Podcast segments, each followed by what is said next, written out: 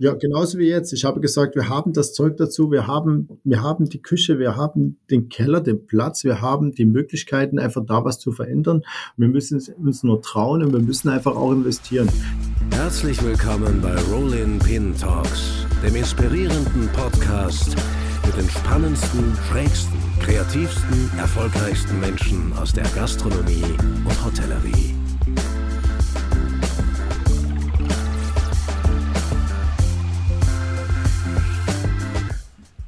Ja, herzlich willkommen bei einer neuen Folge Rolling Pin Talks, dem Gastropodcast mit den spannendsten und erfolgreichsten Persönlichkeiten, die die Branche zu bieten hat. Unser heutiger Gast gehört zur absoluten Speerspitze der europäischen Spitzensommelerie. Seine unfassbar stilsicheren Wine Pairings gelten Kennern seit langer Zeit als geradezu bahnbrechend. Er war Rolling Pin Sommelier des Jahres 2019, Gourmillot Sommelier des Jahres 2019. Äh, Leader of the Year ist die aktuelle Nummer 3 der Austria's 50 Best Sommeliers von Rolling Pin und, und, und. Ich freue mich sehr, ihn endlich, endlich bei unserem Podcast begrüßen zu dürfen. Ganz herzlich willkommen, René Antrag vom Steirereck. Vielen Dank für die lieben Worte. Ich freue mich auch dabei zu sein und ja, schauen wir mal, was dabei rauskommt. Ja, lieber René, du, du bist ja ähm, gefühlt, sage ich mal, gefühlt eine Ewigkeit ähm, schon im Steirereck seit äh, fast mittlerweile 14 Jahren. Ne? Genau, genau, genau. Man kann ja, ja jetzt, ja. Ähm, ja ich sag so, 14 äh, Jahre definitiv ist eine lange Zeit, gerade in der Gastronomie in der heutigen Zeit. Mhm. Ähm, aber es bleibt immer interessant, immer spannend und dementsprechend ähm, ist das, glaube ich, äh, eine Win-Win-Situation. Ja, äh, es ist ja auch deswegen ähm, eine hochinteressante Situation momentan, weil ja in der Steirereck-Familie, sage ich mal, auch sehr viel los war und weiterhin los ist. Stichwort ähm, das neue Pogusch, das neue Wirtshaus Pogusch in der Steiermark, das ja äh, mit im Rahmen eines ähm, ja, Kreislaufwirtschafts-Öko-Projekts äh, ähm, ein, ein richtiges Pilotprojekt ist, das äh, wirklich weltweit auch von sich reden macht. Wie war das eigentlich für dich als ja, der Weinverantwortliche? Ähm, hat das äh, für dich auch äh, eine ganz neue ähm, äh, Schiene aufgemacht, äh, eine, neue, eine neue Weinkarte zum Beispiel zu kreieren? Was war da so dein Job im, in, in diesem Projekt? Ja, grundsätzlich ist es ja getrennt, was Pogisch betrifft und was Steyrek betrifft in Wien. Ähm, Natürlich war das Interesse der, der Familie Reitbau sehr groß, dass mit dem Pogusch, ähm, gerade mit dem Umbau, ähm, mit dem neuen Layout, ähm, natürlich äh, ein bisschen attraktiver machen und äh, innovativer machen ähm, und für die Zukunft rüsten. Ja, ähm, ich glaube, die Energie der letzten Jahre war äh, sehr, sehr stark in Wien geprägt. Äh, somit haben wir den Pogusch mit, mit dem Pogusch direkt mit dem Weineinkauf habe ich nicht viel zu tun gehabt bis vor zwei Jahren.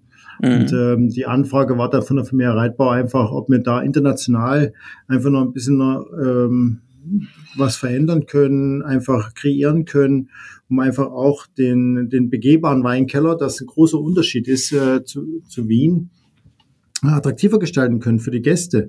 Ich mhm. glaube, das Konzept passt da sehr, sehr gut dazu und ähm, dem, dementsprechend habe ich mich natürlich auch ähm, dem Wunsch angenommen und habe äh, angefangen, äh, teilweise aus dem Steirereck Keller in Wien äh, gereifte Dinge, gereifte Weine oder auch Weine, die ähm, aus Regionen kommen, die man sonst nicht am Fokus oder am Schirm hat, einfach äh, den Pogusch äh, zur Verfügung zu stellen, einfach ähm, runtergeschickt und somit auch ein bisschen mehr Vielfalt äh, gelten zu lassen, weil der Fokus war vor Jahren schon sehr, sehr stark in der Steiermark geprägt beim Wein.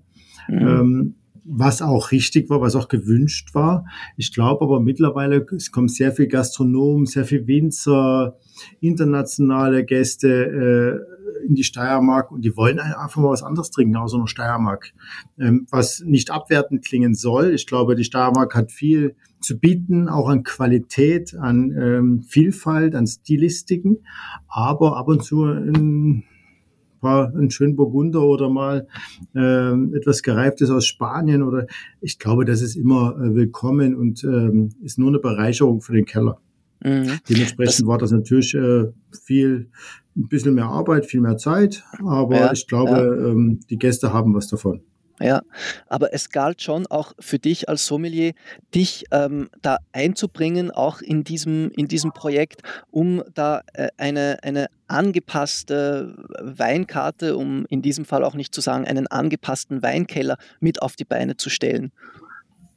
De definitiv. Also wir haben auch uns Gedanken gemacht, wie kann man den Weinkeller ähm, besser gestalten, attraktiver für den äh, Konsumenten, den Gast zu gestalten, weil früher war es immer so, es, es gab natürlich viel handbeschriebene und ähm, gepickte Weinflaschen im Keller und da war ein kleiner Hinweis drauf, wie der Wein ist.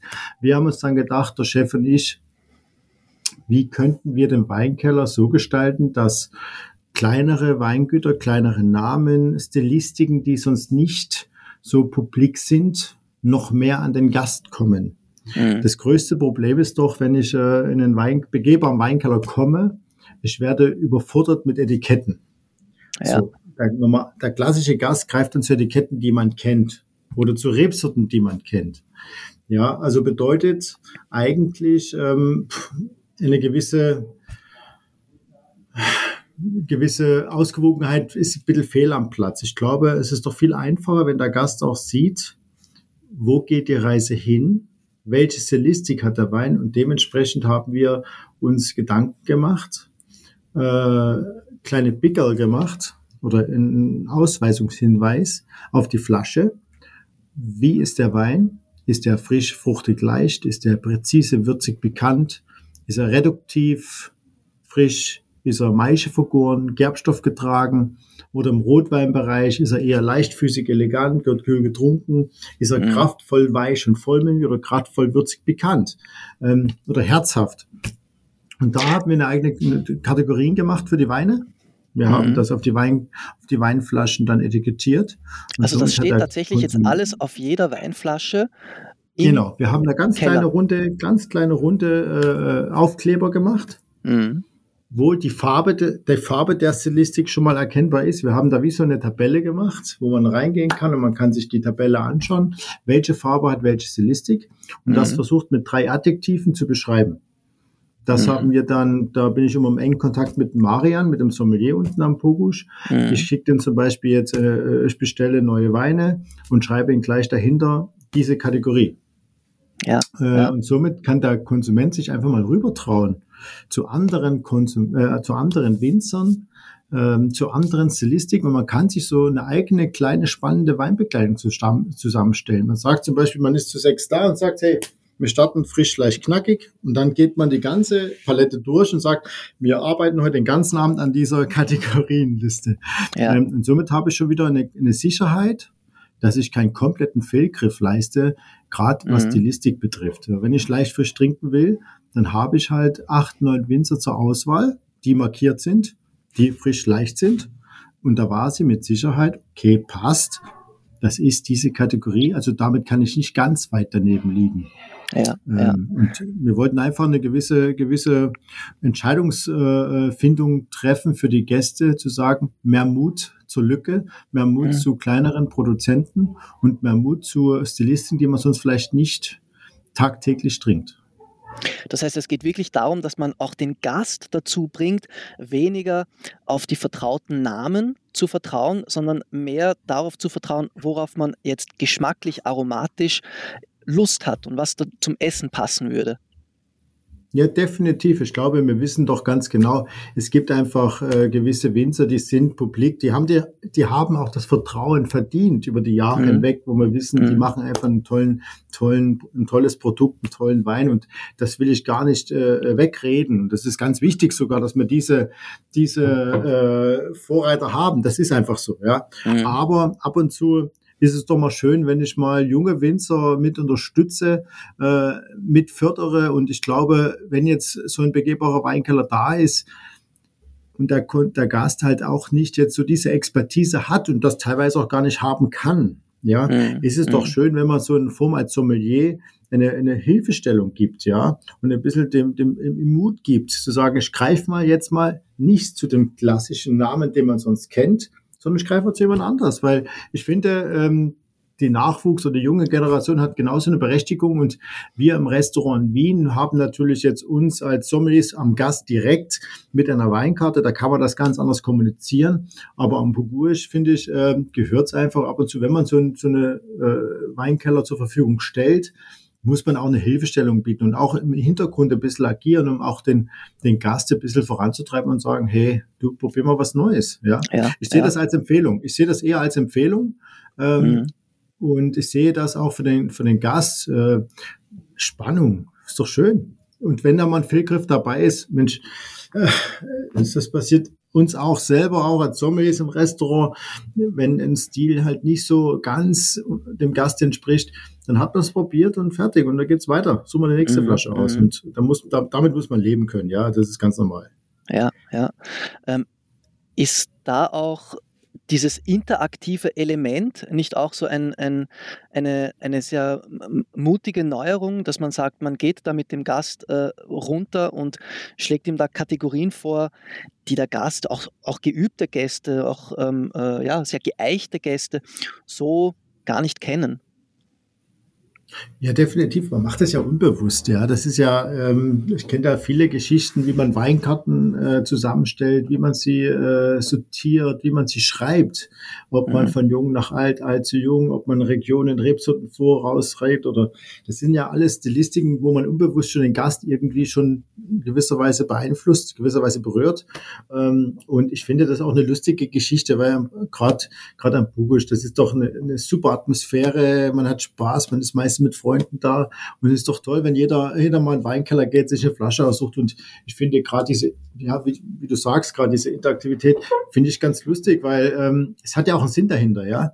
Ähm, mhm. Gewisse Stilistiken sind ja gar nicht mal so bekannt, ja, oder mhm. sind, mhm. haben gewisse Vorteile oder man traut sich nicht drüber, ja. Aber wenn man dann ein, zwei bis drei Empfehlungen hat, die da in dem Weinkeller sind, sagt man, du, heute Abend probieren wir das mal. Lust. Ja. Es ist doch eine lustige Geschichte und ähm, ich finde, das es, es, hilft jedem weiter, wenn man einfach in gewisser Weise äh, eine gewisse Hilfestellung bekommt, ja, und auch einen gewissen ja. Spaß an der Sache findet, ja. ja also ich, ich, ich persönlich zum Beispiel, wenn ich so in den Keller reingehen würde, äh, ich finde das lustig, ich finde das toll. Wir haben es ja versucht beim Käse auch in der Meierei. Wir haben ja auch in der Meierei und beim Käse auch Karteln mit äh, Farben und mit äh, mehreren Tieren, Größe der Tiere, um einfach auch eine gewisse äh, Richtung vorzugeben, wie der Käse sein kann, ja. Mhm. Äh, und das, warum sollte man das nicht auf den Wein auch ummünzen? Und ich glaube, da, da eignet sich der Keller gerade äh, in der Steiermark sehr, sehr schön dafür, ja. Ja, ja. Wie viele Positionen habt ihr äh, am Pocouche?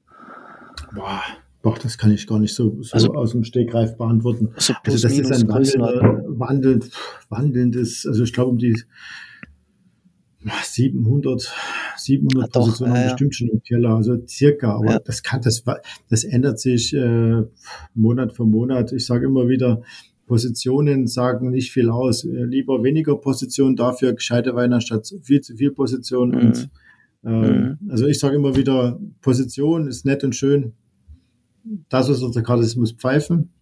Und ja. ähm, ich glaube, das sind wir auf einem guten Weg. Ja, ja. Was macht denn eine gute Weinkarte aus? Wenn's, es, du hast schon vorgegriffen, natürlich nur ähm, die Anzahl der, der, Positionen, sag mal rein, gar nichts aus. Ja. Äh, jetzt mit all deiner Erfahrung, äh, auch mit der letzten Erfahrung äh, am Pokusch, was sagst du, macht für dich eine gute Weinkarte aus? Vielfalt, Spannung. Ähm, mit offenen Augen sollte das Sommelier durch die, durch die Welt gehen. Ich finde, es mhm. sollte natürlich äh, gewisserweise zum Restaurant passen. Das ist das Wichtigste, aber auch zu den Gästen. Und äh, ich glaube auch zukunftsorientiert, ja. Ähm, Gerade wir haben das ja die letzten äh, 14, 15, 20 Jahre gesehen in Wien. Ähm, die Reise, wo die hinging, äh, mit dem Wein, weil wenn ich jetzt das Sterek vergleiche vor 15 Jahren und die Weinkarte sehe vor 15 Jahren, auch das Trinkverhalten der Gäste vor 15 Jahren ganz anderes. Es waren Es waren 10, 15 Prozent Weinbegleitung. Der Rest, äh, die haben flaschenweise getrunken. Der Stil mhm. war eher Wachau und Steiermark-Lastig. paar Raritäten außer Burgund, Bordeaux gab's immer, ja. Mhm. Aber ich glaube, die Zeiten haben sich dann gewandelt, wo Weinbegleitungs- oder Getränkebegleitung einfach ein bisschen mehr am Vormarsch war. Ich glaube, der Gast war hungrig nach etwas Neuem. Ähm, und das mit Balance zu, zu, zu verändern, war ganz wichtig und war die Herausforderung für uns. Ähm, die Weinkarte hat sich dann dementsprechend auch verändert.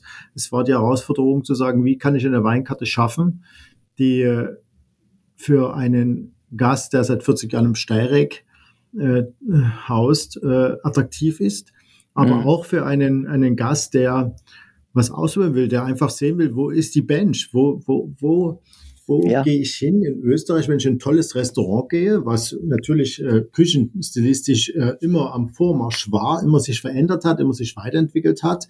Äh, das muss ich auch beim Wein widerspiegeln, meiner Meinung nach, weil wir sind mhm. ja wie ein Zahnrad, das muss ja ineinander äh, äh, gehen. Und äh, mhm. das war die mhm. Herausforderung. Und auch Weinbegleitung. Also wir sind das jetzt ist ja das bei 60, Interessante, nur ganz kurz, entschuldige, dass, ja. ich, mich, dass ich mhm. dich jetzt unterbreche, aber Gerne. nur für, für, für all unsere Zuhörer, äh, dass das auch nicht vergessen geht äh, während unseres Gesprächs.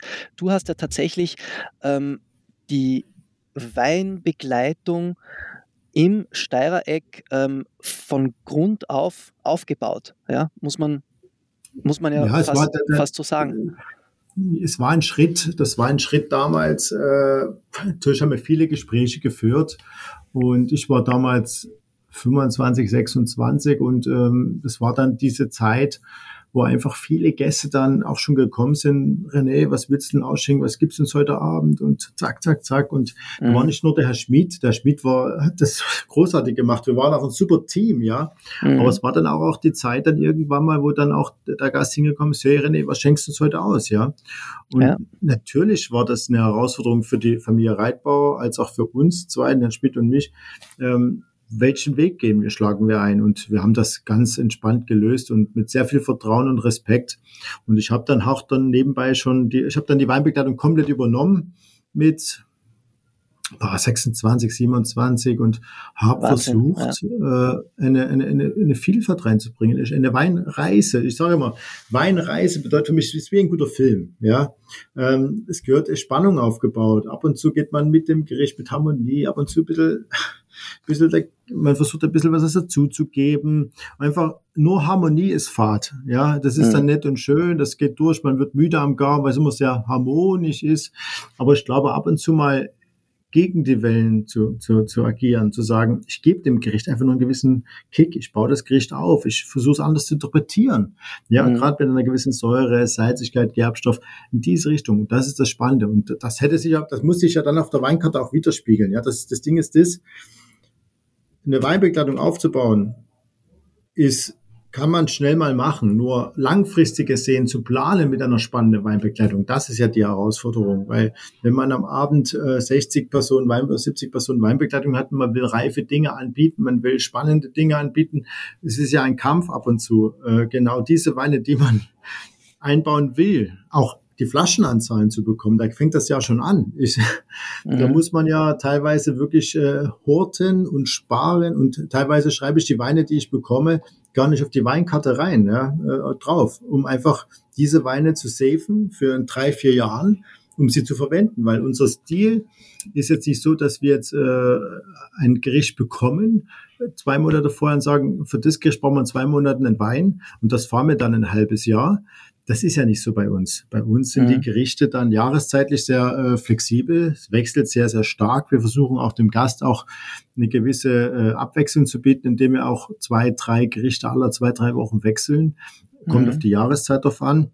Und somit ist es auch für uns im Service oder als Sommelier auch eine Herausforderung, dann immer eine tolle Weinreise zu gestalten und eine Getränkebegleitung, weil ab und zu ändert sich ein Gericht und wir bauen das, das Menü, das Weinmenü komplett um. Mhm. Ja, um einfach diese, genau was ich vorher erwähnt habe, diese Spannung aufrechtzuerhalten. Dadurch, dass wir zwei Gerichte zu einem Gang haben, bedeutet das gleichzeitig, der Gast kann wählen, ob das oder das Gericht. Und wenn man das über sieben Gänge fährt, haben wir 14 verschiedene Gänge. Und in den 14 verschiedenen Gängen müsste man es vermeiden, Gleichheit oder eine gewisse dogmatische Richtung zu vermeiden. Bedeutet, mhm. egal was er wählt, sollte es immer spannend bleiben, es sollte eine harmonische, spannende Weinfolge sein und eine Attraktivität haben. Ja, und das ist die Herausforderung. Da hat sich auch der Einkauf komplett geändert. Also Einkauf hat sich in dem Sinne geändert. Dem Moment, wo ich Weinbilder übernommen habe, musste ich einkaufen, konnte ich einkaufen, musste ich viel einkaufen, um einfach auch die Weinkarte war nicht gerüstet für das. Für das, war, für das Projekt. Weinbegleitung auf, auf, richtig, richtig. Auf zwischen 10 und 15 Gänge. War, ja.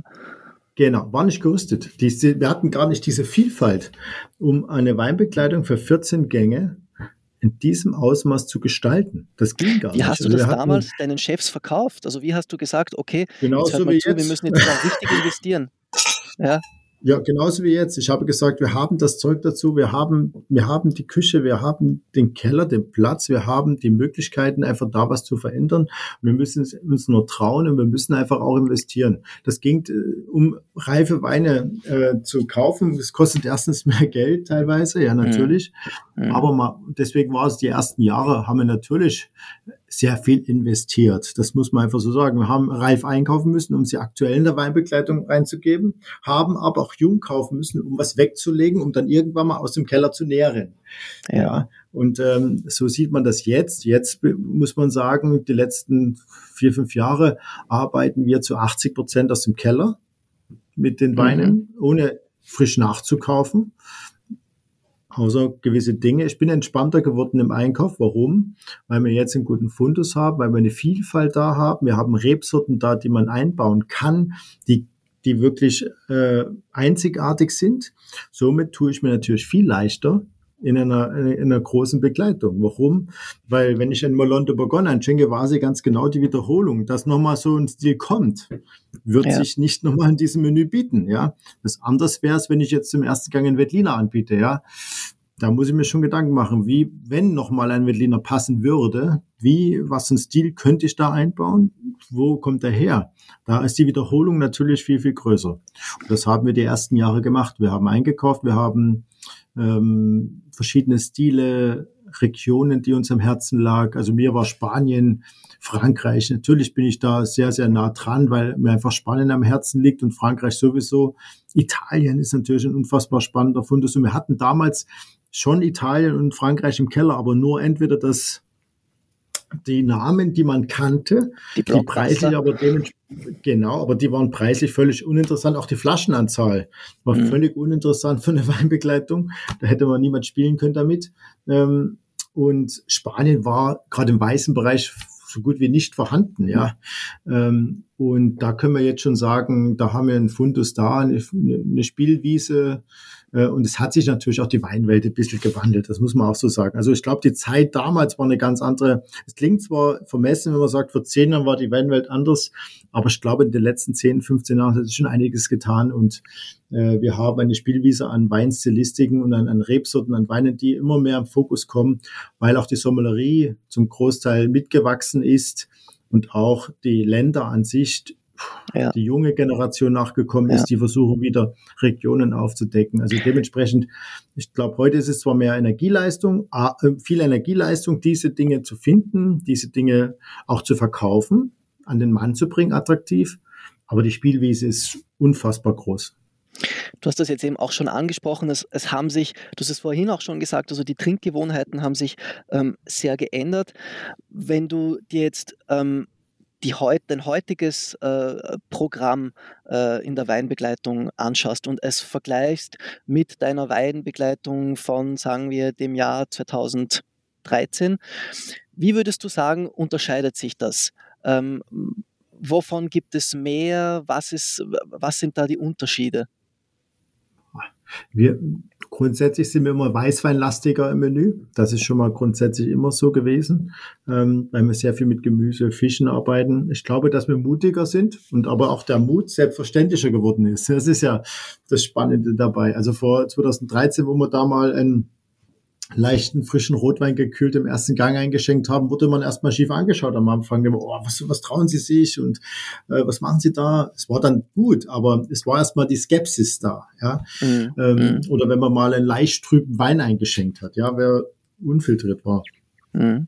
da war, da, da, das war dann schon ein anderes Verständnis. Heute äh, ist das schon nochmal viel einfacher, wobei natürlich auch die Gäste wissen, wo sie sind. Äh, und es hat sich, es ist publik geworden, dass wir schon sehr mutig sind, aber daran haben wir gearbeitet. Wir haben das Vertrauen halt aufgebaut.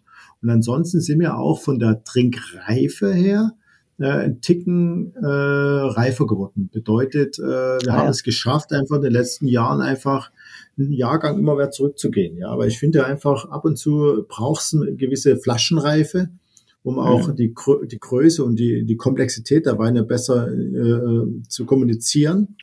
Und das ist uns auch gelungen. Also das sind viele Faktoren. Aber ich glaube, der Mut wurde auch äh, belohnt. Ich glaube, der Gast ist viel offener geworden, dadurch, dass sich auch die ganze Branche weiterentwickelt hat. Also heutzutage ähm, muss ich sagen, da mal einen Leichttrüb Wein einzuschenken, da, da hat, hat, haben viele, so viele Gäste schon viel Kontakt damit gehabt, ja, dass man einfach schon eine gewisse Selbstverständlichkeit hat. Aber äh, ein kleiner Prozent ist halt so, ähm, dass halt Bioweine immer noch so einen Verruf haben, also ein kleiner Teil. Daran müssen wir noch arbeiten an der Kommunikation nach draußen. Ja, da müssen die mhm. Sommelerie, die, der Journalismus einfach daran arbeiten, dass ähm, der Stil des Weines nicht ausschlaggebend ist, was im Weingarten passiert. Also ich finde, da müssen mhm. wir dran arbeiten. Ich finde, wir haben viele Gäste, die sagen, wir wollen kein Bio-Wein in der gesamten Getränkebegleitung. Und ich sage, wissen Sie was? Wir fangen schon mal an. Sie sagen einfach Stopp oder Sie sagen einen Wein, der Ihnen nicht schmeckt und dann ändern wir was. Ja, wir sind ja flexibel, wir sind ja keine, wir sind ja keine Dogmaten und wenn das nicht schmeckt, dann schmeckt er, bringe was anderes. Aber wir haben das, die Erfahrung gemacht, dass ähm, letztes auch, der hat das ganze Menü durchgedrungen, er sagt sensationelle Getränkebegleitung und er sagt, so, ja, schauen Sie, es war zu 90 Prozent Bio, Bio-Wein, ja, logisch, mhm. biologisch, mhm. ja. Und das war, aha, mhm. Aber es ist tatsächlich ist auch noch so dieses, ja, aber es ist bei den Gästen schon auch so, dass sie dann äh, oft Biowein verbinden mit, äh, äh, mit stinkig, trüb, äh, mostig ja. und so weiter. Definitiv. Es ist leider immer Selbst noch so. Im Steirereck noch. Mhm gerade bei uns, weil die meisten sammeln die Erfahrungen woanders äh, natürlich und dann kommen sie zu uns und dasselbe sagen sie zu uns, wie woanders auch.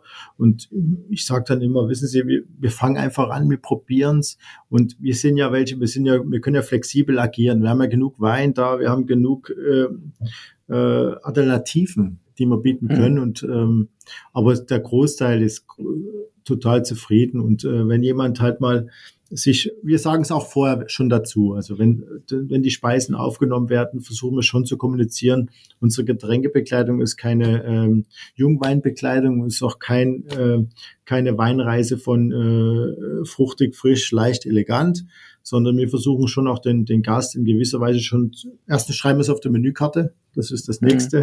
Aber mhm. wir versuchen den Gast auch das Gefühl zu geben, dass es fordern, dass es soll Spaß machen, es ist eine Vielfalt da. Es ist auch nicht nur Österreich, ähm, es ist die ganze Welt. Wir versuchen 60, 70 Prozent Österreich zu, zu bespielen, aber wenn das Original einfach besser ist, gehe ich zum Original nach Spanien, nach Italien, nach Frankreich, anstatt eine Kopie aus Österreich zu nehmen. Ja, ja. sage ich knallhart auch dazu. Das ist es ja. einfach. Ja. Es hat Und sich dennoch äh, ja auch herumgesprochen, dass du ein Faible für ungarische Weine hast.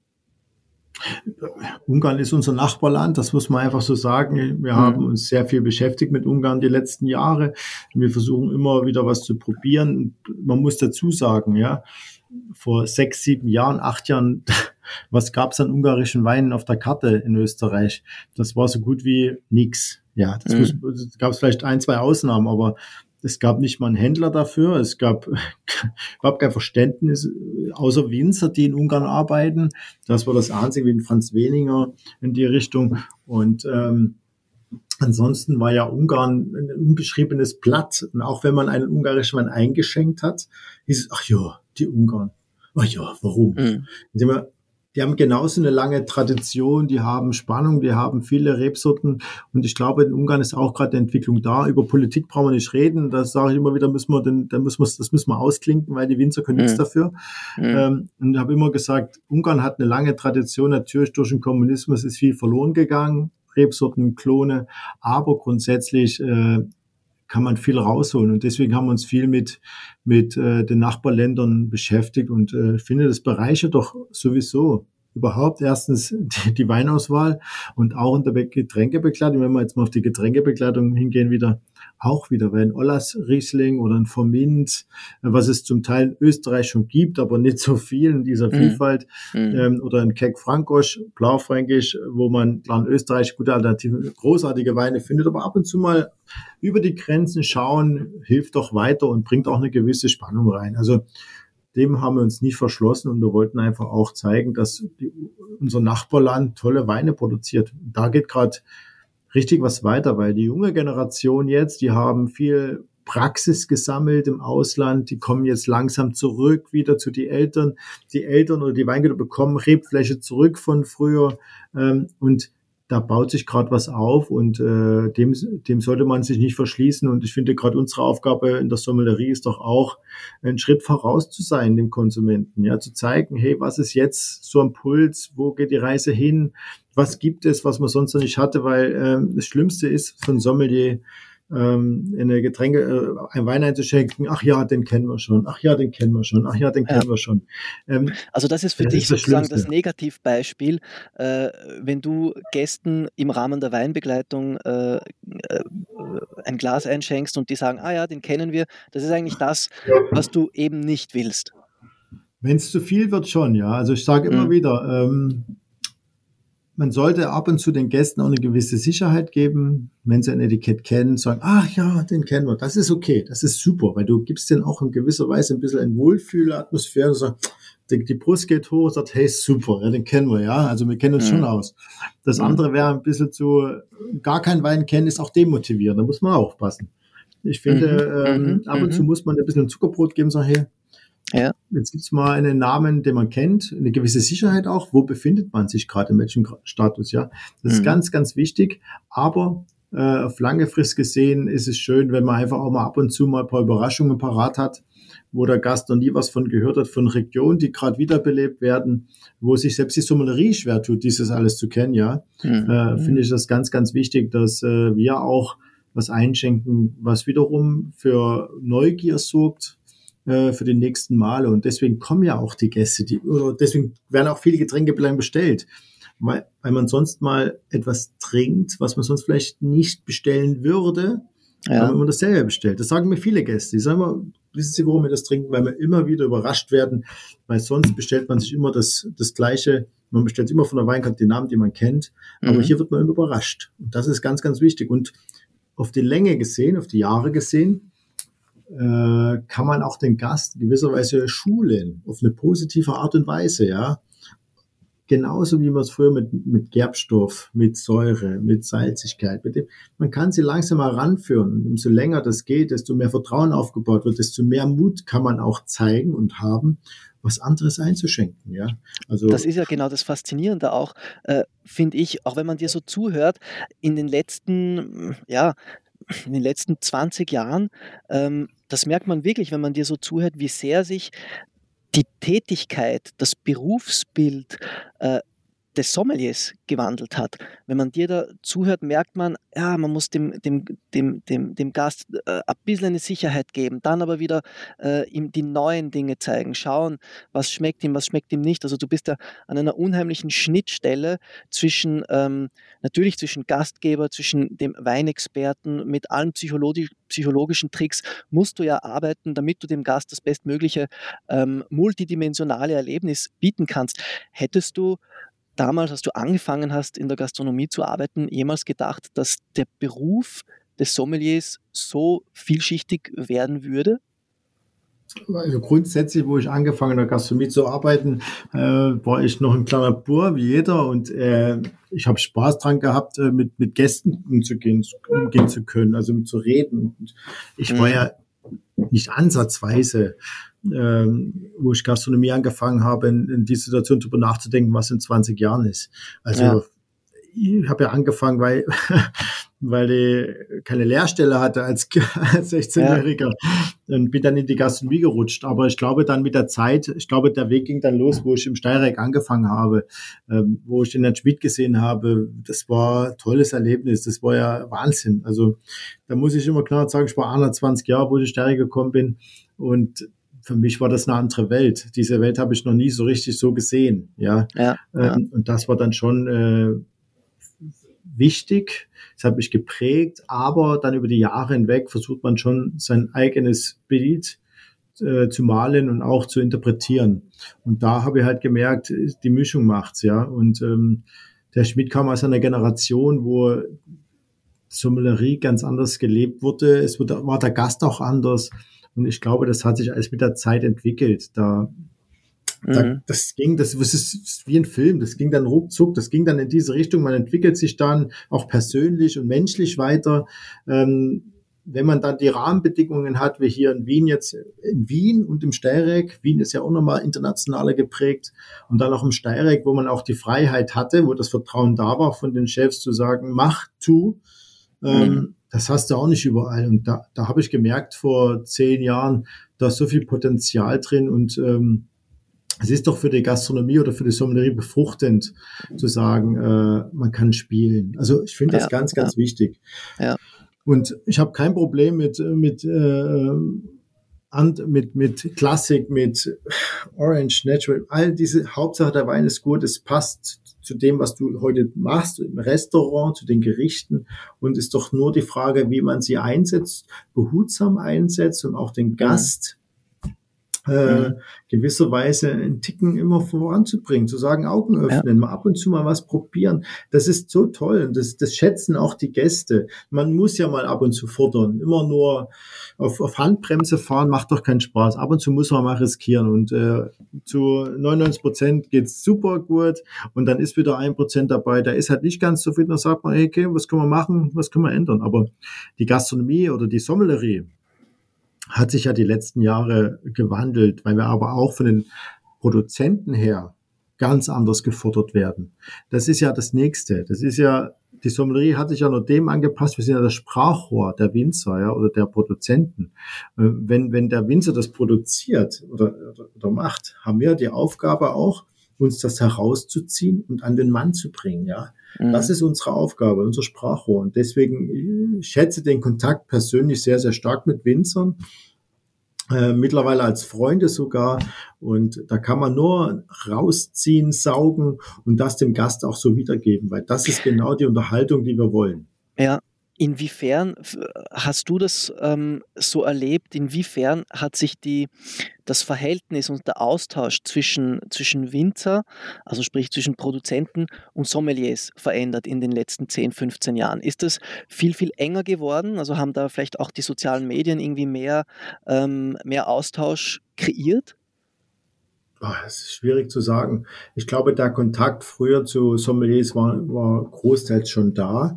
Ähm, mhm ist es durch Multimedia natürlich viel komplexer geworden. Es ist, äh, man kriegt so viel zum Lesen, so viel zum Sehen, die ganze Zeit Handy, äh, Internet, Instagram, Facebook, da geht ja, da, da kommt man ja gar nicht weg, wenn man da nicht sagt, stopp.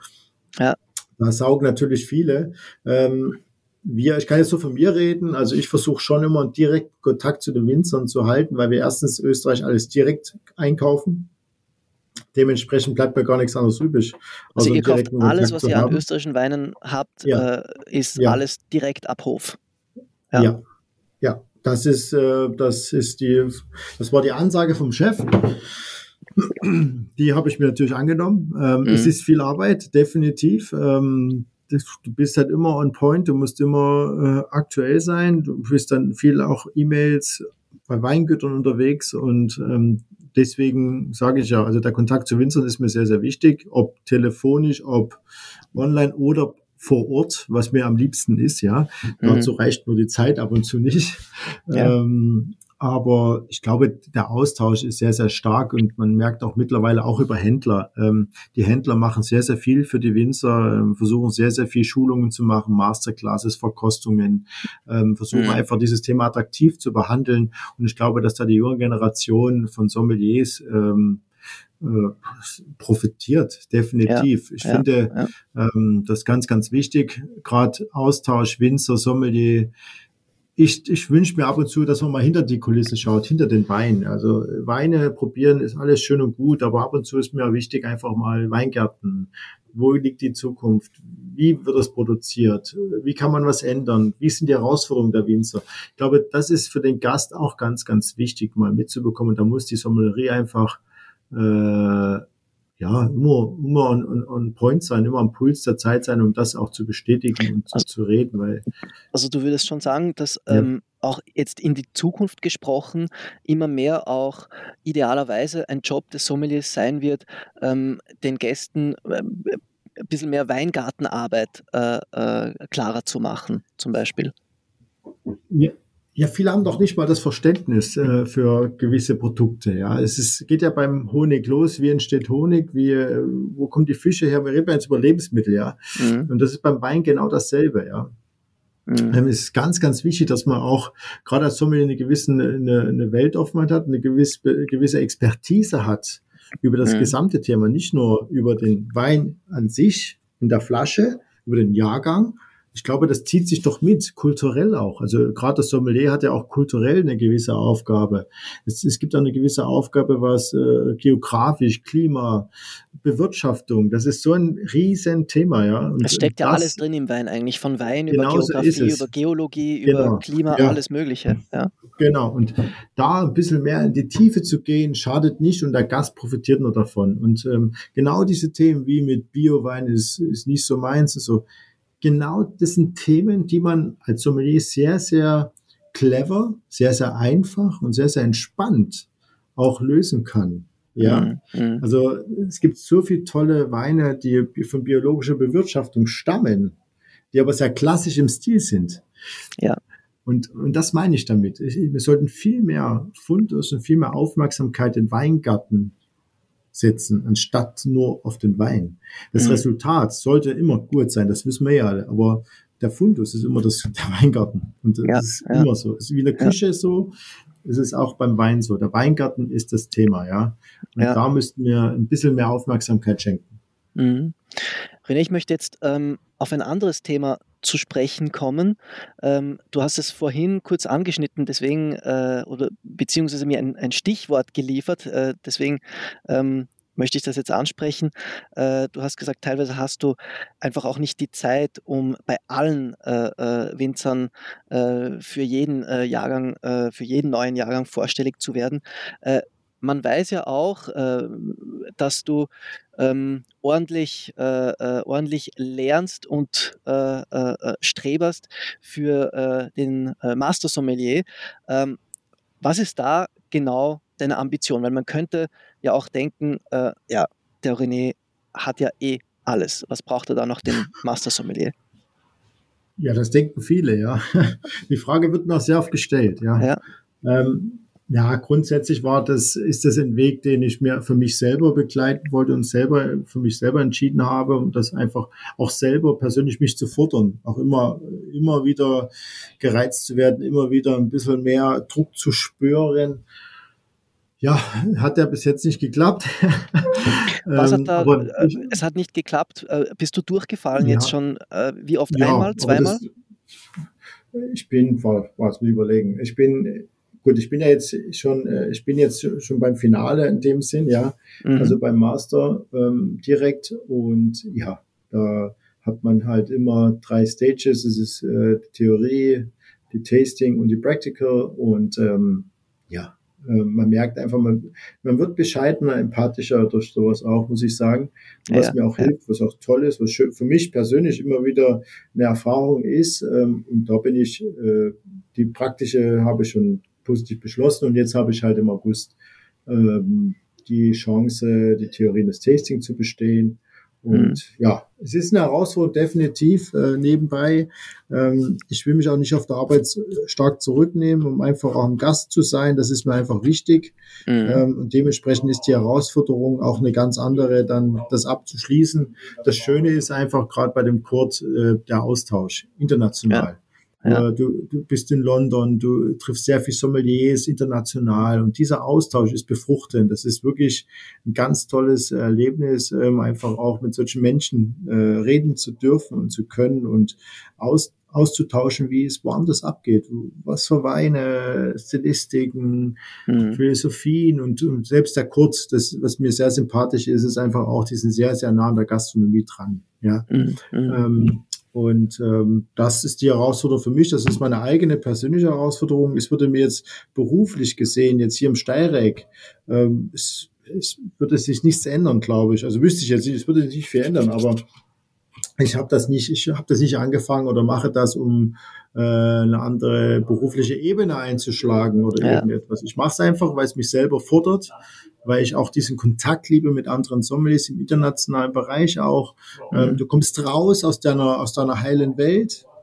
Du kriegst mal, wie ich raus aus der Komfortzone. Einfach, Richtig, ja, aber das ist ganz, ganz wichtig. Das ist, das fordert dich einfach. Das bringt dich wieder back to the earth. Das, das ist äh, für mich persönlich, ähm, es schmerzt natürlich ab und zu, ja. Es ist auch viel Zeit, die da äh, investiert wird, aber grundsätzlich, man geht nur mit einem positiven Gefühl raus, wenn man lernt wieder dazu, egal ob man ja. oder nicht, man lernt dazu, man es stärkt auch ein menschlich, auch ein charakterlich. Mhm, mh woran ist es denn bis jetzt gescheitert? Ist es diese unheimliche Vielzahl an, ähm, an, an, an diese Unabsehbarkeit an, an Weinen, die man dazu probieren bekommt? Oder was ist es genau? Boah, das ist so viel, das ist so komplex. Also erstens natürlich die, die, die, die Vielfalt, diese Tiefe, das ist ja unfassbar, das ist ein unendliches Thema.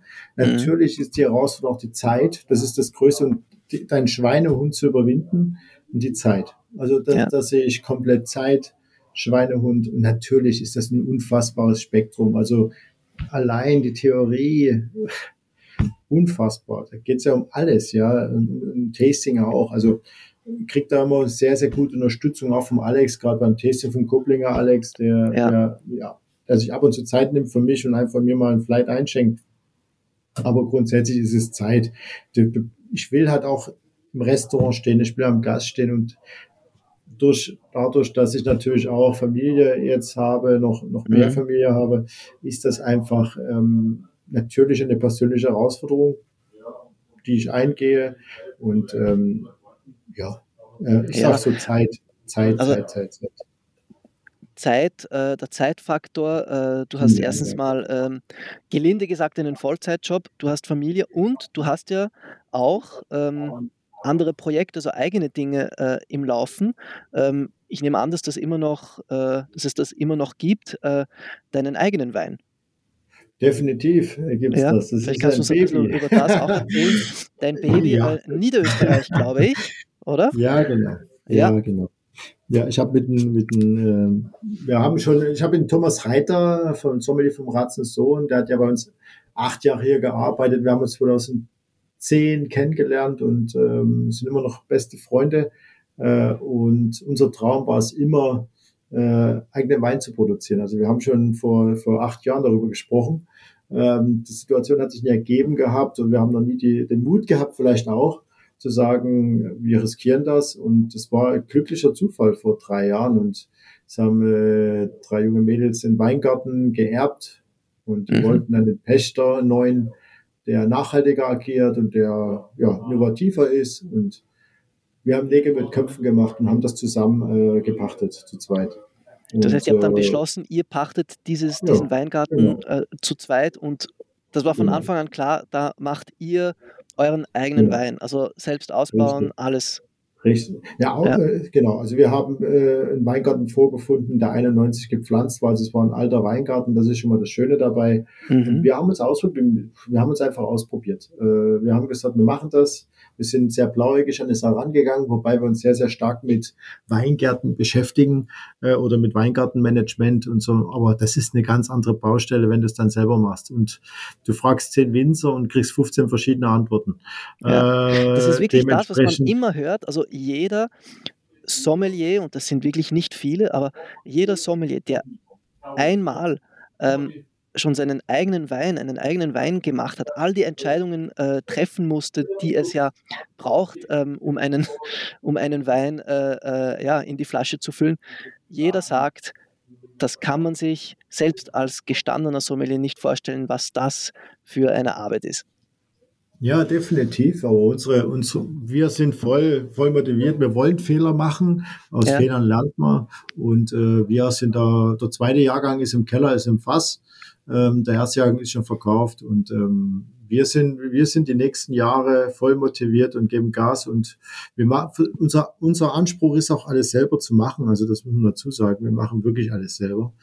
Äh, und dementsprechend, es ist auch für uns selber erstens ein Ausgleich Mhm. Also im Weingarten zu stehen und einfach da zu zweit da Gas zu geben, das ist einfach auch zu dem Alltag hin einfach eine gewisse Ruhe, eine gewisse Entspannung, obwohl es Arbeit ist. Ähm, aber es macht einfach unfassbar frei. Ja, man kann viel mhm. reden, man kann viel nachdenken.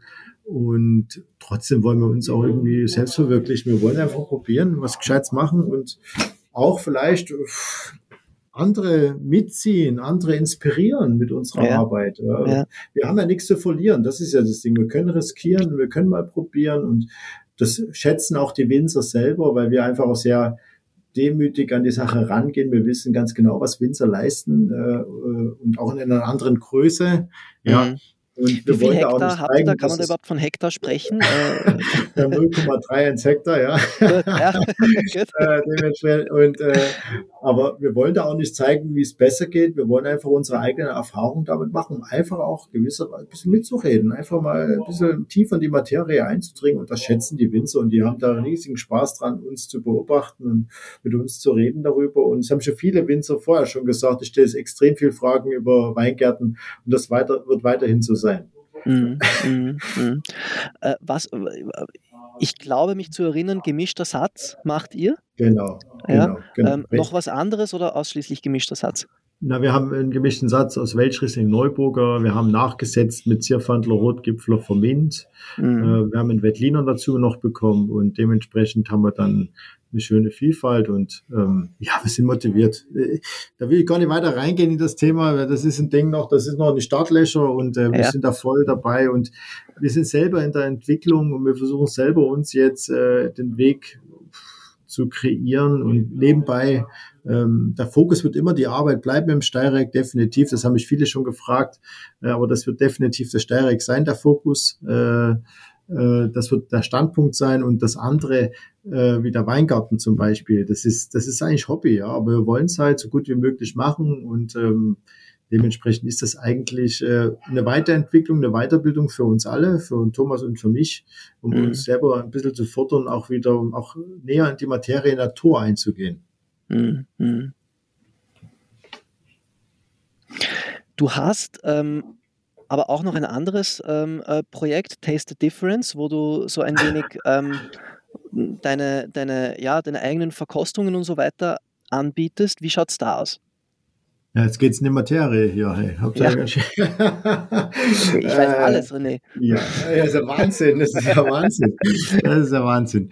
Na, wir versuchen, na, schau, das ist äh, im Lockdown entstanden, eine Idee, ähm, Schau, wir hatten sehr viel Zeit natürlich. Wir haben zwar nebenbei mhm. ausgeliefert und äh, Abholservice gehabt, aber ich glaube, für die Gastronomie war es äh, sehr schwerwiegend und sehr katastrophal. Gerade für alle war es schwierig, aber Gastronomie war sehr lange zu. Die Mitarbeiter oder wir hatten sehr viel Zeit auch zum Nachdenken. Ähm, und äh, ich habe mir halt einfach immer gedacht, das war schon ein Plan von vorher. Also das war einfach so, ich, viele Anfragen zwecks Verkostungen, Masterclasses, äh, selber auch Schulungen zu machen und auch viele private Anfragen für Events waren immer da. Ich konnte sie nicht so richtig äh, einbauen und nicht so richtig wahrnehmen.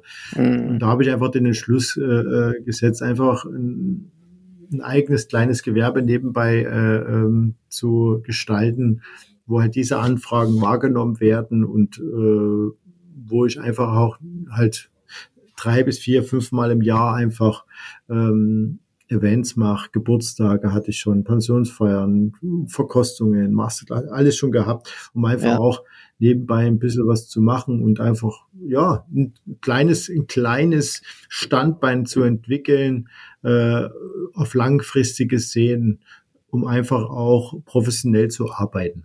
Ja, mhm. und das ist mhm. dann halt im Lockdown entstanden und dann Nägel mit Köpfen wieder. Ich bin dann ein sehr direkter Mensch, der dann gleich, gleich Gas gibt und das ist, geht gut an. Das ist, soll aber wirklich eine Kleinigkeit nebenbei sein. Geht sich das ähm, aus, neben dem Master Sommelier, neben dem Weingarten, neben dem Steirereck?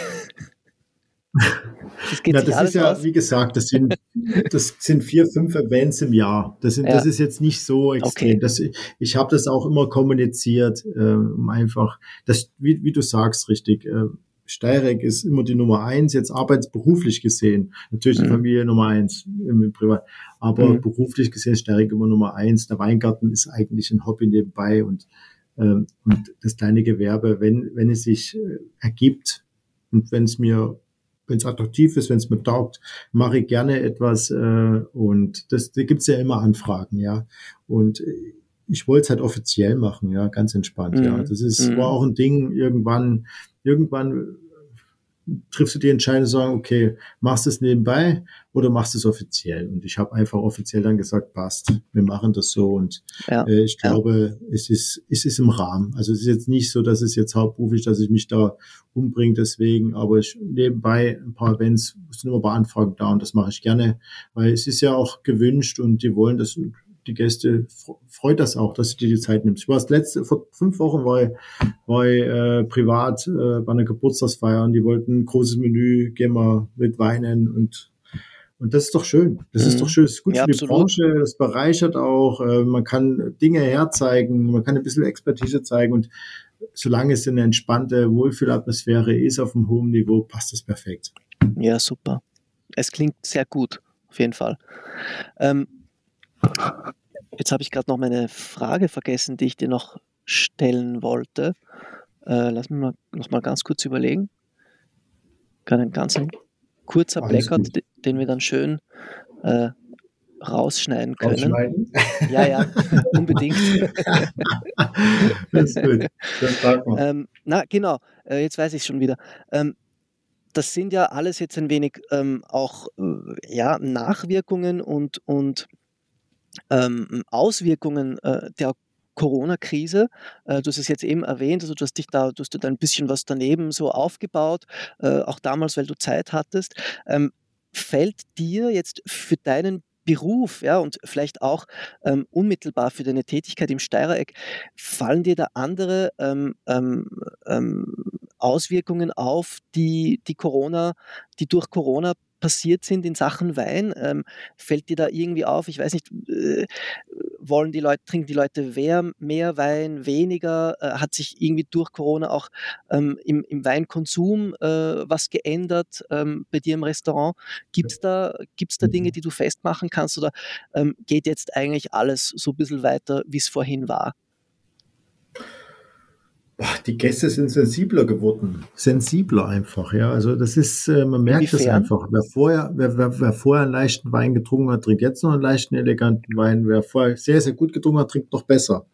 Ah ja. Ähm, also weniger ich, ich ist der Alkoholkonsum bekanntlich ja nicht geworden durch Corona, ja. Genau, genau, ja. ja. Und auch sensibler, was das Rest, die Restaurantauswahl betrifft, kann man schon ein bisschen so, der Gast um Experimente zu machen. Dazu, ich, es kommt erst wieder. Jetzt den letzten, letzten, das letzte Jahr, kann man schon vom letzten Jahr reden. So, ja, das letzte Jahr merkt man einfach, die, der Gast hat sich ganz genau ausgesucht, wo er in Essen geht, wo er sich wohlfühlt, wo einfach nicht nur gut gekocht wird, wo auch die Rahmenbedingungen passen, ja, das merkt mhm. man einfach, ja. Also wir hatten das Glück, äh, dass wir einen guten Stand an, an, an, an Stammgästen haben und einfach super nette Gäste haben und auch das Vertrauen haben, wir waren immer voll. Ähm, auch von Kollegen, wo ich gehört habe, äh, die waren auch immer voll. Aber trotzdem muss ich sagen, der Gast ist einfach nochmal sensibler geworden in der Restaurantauswahl und wo er hingeht. Und auch ansonsten muss ich sagen, weintechnisch, boah, es, geht unfass, es geht unfassbar viel, ja. Also das ist, das kann man festhalten, definitiv. Der, der Gast will ja konsumieren, der ist ja hungrig gewesen die ganzen ja. Monate. Das ist ja, und es geht nicht nur um Essen, genau, es geht nicht nur um Essen und, und, und Wein, es geht einfach um Atmosphäre, es geht um mhm. einen gewissen Spaß, es geht um, äh, es geht um eine gewisse Action. Ich finde, der Gast wollte einfach wieder raus, wollte das Soziale äh, erleben und ich finde, ein Restaurant ist einfach das Schönste, was es gibt, weil Tapetenwechsel, erstens das und zweitens, auch wenn da die Post abgeht, das ist doch so attraktiv für den Gast. Das, der, lebt, der fühlt sich wohl, der wollte den, den ganzen Alltagsstress oder die ganze Krise vergessen. Und das merkt man einfach, dass der Gast dankbar geworden ist, ja. essen gehen zu können. Und ähm, das, und das müssen wir jetzt nur noch äh, bestätigen. Natürlich mit dem Ganzen, natürlich hat die Gastronomie gelitten, leidet jetzt noch an, an Mitarbeitermangel, ja. Da muss einfach, ja, da muss die Gastronomie dran arbeiten, da muss der Staat vielleicht ein bisschen dran arbeiten, der Gast auch ein bisschen. Das ist eine unfassbare Geschichte, aber ich glaube, ähm, das Schönste, was es gibt, ist, ist, ist im Restaurant zu sitzen und äh, ein volles Restaurant zu haben, einen Spaß zu haben, einen Schmäh zu führen. Und ähm, ja, das befruchtet uns alle und das brauchen wir ja auch alle. Also ganz ehrlich, Flasche Wein zu Hause trinken ist nett und schön, Allah, aber im Restaurant mit einer gewissen Atmosphäre, das, das, das wollten alle wieder. Das merkt man auch. Ja, ja. Das ja, merkt man. Ja, das, das ist eine ganz andere äh, Kulisse gewesen und eine ganz andere Atmosphäre im Restaurant nach dem ganzen Lockdown. Die haben sich alle gefreut. Wir haben uns gefreut. Das ist das Nächste. Das ist ja nicht nur der Gast freut, wir freuen uns ja auch, dass wir wieder das machen können, darf. was wir lieben. Ja, ja, ja. Und ähm, das es war eine hochanstrengende Zeit, das ist jetzt eine hochanstrengende Zeit, definitiv. Ähm, das wird auch so weitergehen. Ähm, wie es in Zukunft mit der Gastronomie bestellt ist, das müssen wir jetzt mal abwarten. Aber ich glaube, die Kollegen, was ich mitbekomme, suchen alle Mitarbeiter, Mitarbeiter, Mitarbeiter. Mhm. Und dann werden wir vor großen Herausforderungen die nächsten Jahre stehen, definitiv. Um das, äh, um das zu verändern wieder, ja. Ja, ja. Da kommt sicher noch einiges auf uns zu, auf die Branche. Ähm, ein Thema möchte ich trotzdem noch ansprechen, Stichwort alkoholfreie ähm, Getränkebegleitung. Mhm. Ähm, mhm. Wie, was sind so deine Gedanken dazu?